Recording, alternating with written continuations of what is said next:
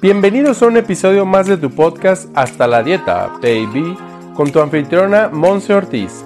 Como nutrióloga y health coach, nos lleva de la mano aprendiendo los básicos para regresar al bienestar integral que tanto hemos perdido y olvidado. A través del análisis de libros, artículos científicos y ahora entrevistas, Monse Ortiz nos ofrece un espacio donde nuestras dudas sobre la nutrición integral se aclaran.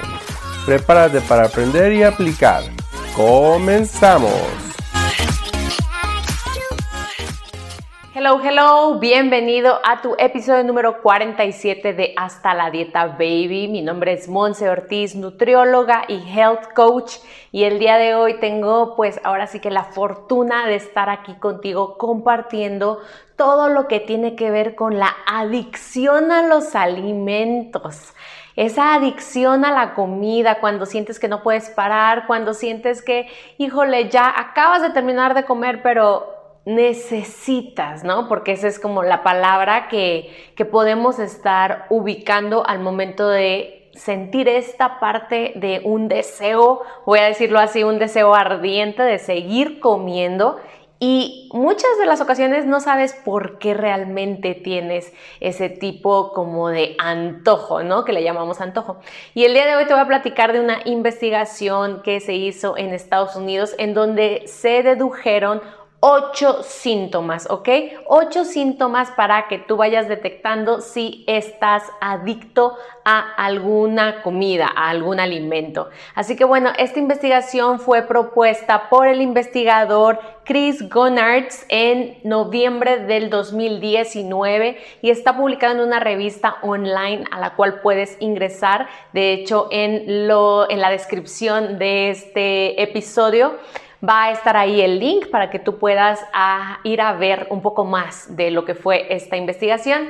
Y este investigador dice que son ocho los síntomas más comunes de la adicción a la comida. Entonces te los voy a estar platicando conforme dice meramente el artículo. Lo tengo aquí conmigo para pues ahora sí que ir de la mano platicándote sobre ello.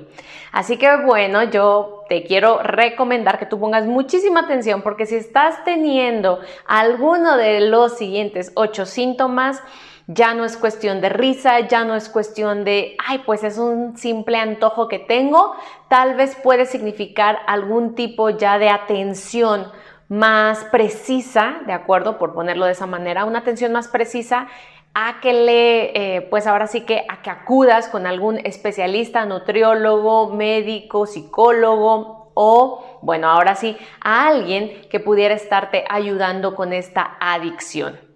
Así, así de cierto, no nada más tenemos adicción a las muy comúnmente conocidas drogas, ¿de acuerdo? Sino también a la comida.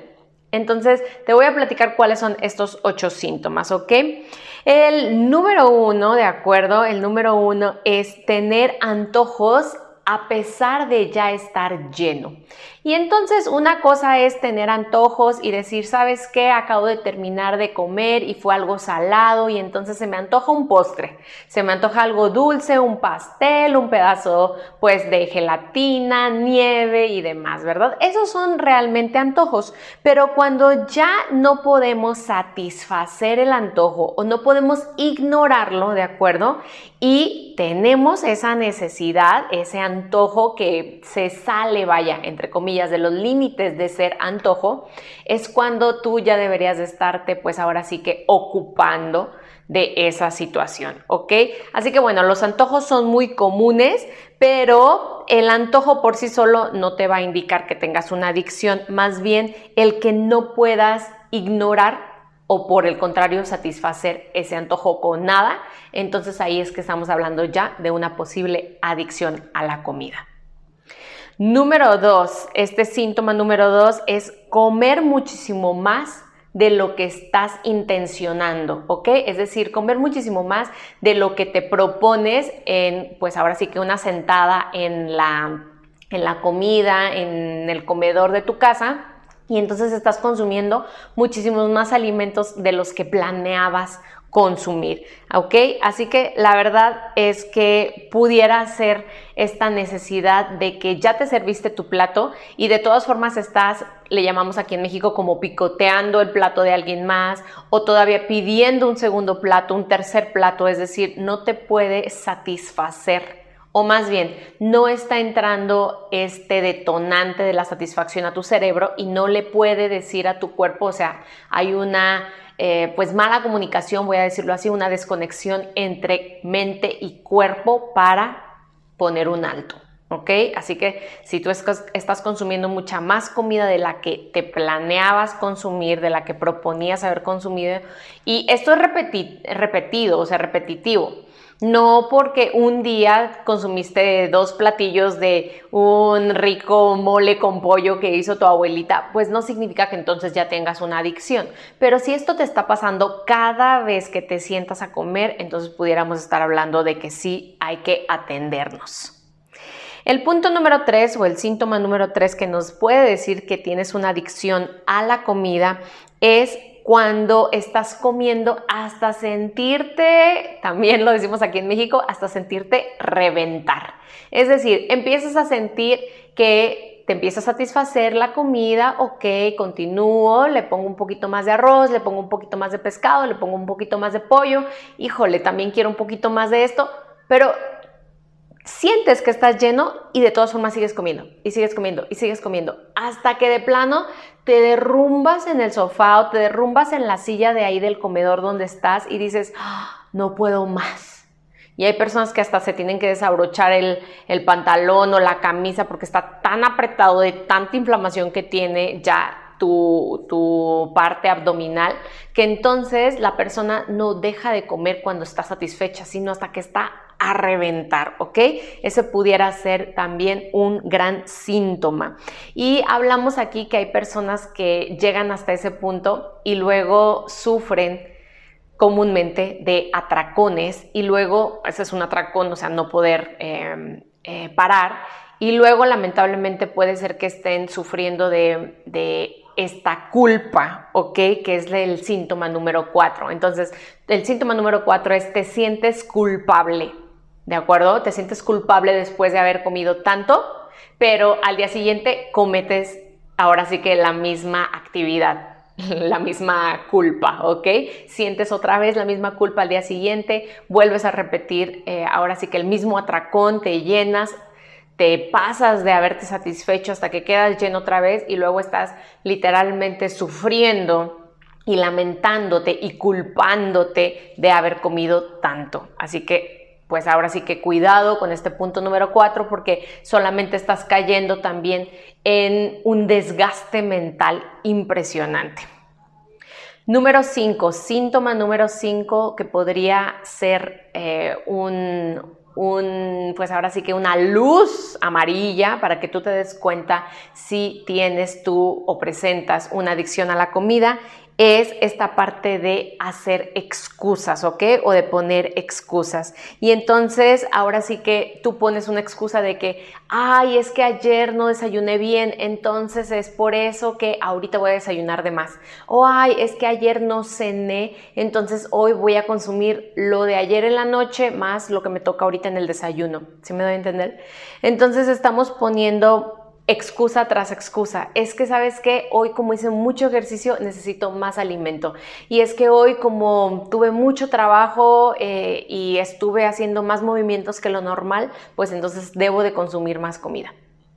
Es como el típico eh, fumador que está queriendo dejar de fumar y entonces pone excusa tras excusa. Es que estoy muy estresado, entonces por eso sí fumo. Es que ahora no es un buen momento para dejarlo porque la verdad es que esta situación mundial económica me afecta y sigo fumando. Lo mismo sucede con la parte de la alimentación. Entonces, así como el cigarro o algún otro tipo de droga puede llegar a ser adicción para nuestro cuerpo, también la comida y cuando estamos poniendo excusa tras excusa, ahora sí que pues vamos eh, poniéndole la atención que necesita. Síntoma número 6, ¿ok? Estás repitiendo, entre comillas, los fracasos al momento de poner reglas. Es decir, son las personas que están encontrando, ¿de acuerdo? Una alternativa para dejar de consumir tanta comida, ¿ok? Tanta que ya no sean ellos adictos y se ponen una regla de, ok, solamente este platillo y entonces fracasan y fracasan y fracasan. Y e igual la palabra fracasar no entra mucho como en mi filosofía, tú lo sabes, si me has estado escuchando en este podcast, en otros episodios, pero esta parte de fallarte a ti mismo, es decir, de no cumplir lo que prometes que vas a hacer. Entonces, si a ti te pasa esto y tú dices, ya, o sea, fiel a mi palabra, hoy ya voy a consumir eh, pues ahora sí que alimentos más saludables, ya no voy a comprar esas papitas, ya no voy a comprar el pan que pasa por aquí afuera de mi casa o afuera de la iglesia, o sea, ya no lo voy a hacer y entonces reincides. Bueno, uno más. Bueno, es que ahora estoy estresado. Bueno, entonces estás fallando, fallando, fallando constantemente. Y lo que se provoca aquí, aunque no lo dice el estudio, pero eso está comprobadísimo, lo que se provoca aquí es que mentalmente tu cerebro se está acostumbrando a que eres una persona que te fallas a ti mismo. Y eso obviamente en ninguna de las áreas de tu círculo integral te va a traer beneficio. Así que queremos ser personas que cumplen su palabra y este puede ser un gran síntoma para tú detectar que tienes una adicción a la comida. Síntoma número 7, cuando tú te escondes de los demás para comer. Y entonces este estudio dice que si tú realmente estás ahora sí que llevándote la comida a tu cuarto, estás eh, escondiéndote en el carro pero que nadie te vea, andas así como tipo detective, que nadie me observe lo que estoy consumiendo, realmente tú estás teniendo algún tipo ya de adicción. Así que eh, es una falta de control lo dice el estudio, es una falta de control que tiene la persona a sus impulsos y a sus acciones. Y entonces, en ningún tipo de, sociedad esto es saludable, ¿ok? Y por último, número 8, este síntoma es que tú seas incapaz de dejar, ¿de acuerdo? De dejar de comer o de dejar de consumir cierto alimento sin importar que ya te está causando problemas físicos, o sea, problemas en el cuerpo. Es decir, que ya el médico te dijo que estás al borde de ser ya diabético, que estás en la prediabetes y tú sigues consumiendo alimentos que te están detonando eh, los niveles de glucosa y se están disparando. Tú sigues ahí. O que ya te dijeron que tengas cuidado con cierto alimento porque tu hígado, porque tu riñón se está dañando, porque tus pulmones y tú sigues sigues insistiendo y realmente o no te ha caído el 20, como decimos aquí en México, es decir, que no has sido consciente de la gravedad que tiene el seguir con los mismos hábitos, o número dos, híjole, ahora sí que estás totalmente desinteresado en tu salud. Y entonces aquí entra todo un tema de amor propio, de autovaloración, que yo te invitaría a retomar. Así que bueno, este, estos lineamientos, estos síntomas no son como tales, em, ahora sí que, ah, voy a decirlo así, como establecidos por, un, por una institución, ¿de acuerdo? Como lo pudiera ser eh, un, un desorden mental, ¿ok? Lo que le llaman en Estados Unidos una lista de desórdenes mentales, ¿ok? No están dentro de ahí, pero bueno, este investigador científico que se puso a hacer pruebas de por qué es que a las personas no podemos dejar de consumir algún alimento, dice, ¿sabes qué? No existe como tal el lineamiento de manera oficial por el gobierno, por decirlo así, o por, algún, por alguna otra entidad, pero yo lo he visto en mis pacientes, lo he visto en las investigaciones y sé que estos ocho síntomas deben de ser atendidos para que entonces podamos estar previniendo algún tipo de enfermedad, de patología o ahora sí de desorden mental que sea ya, pues ahora sí que muy complicado el revertir.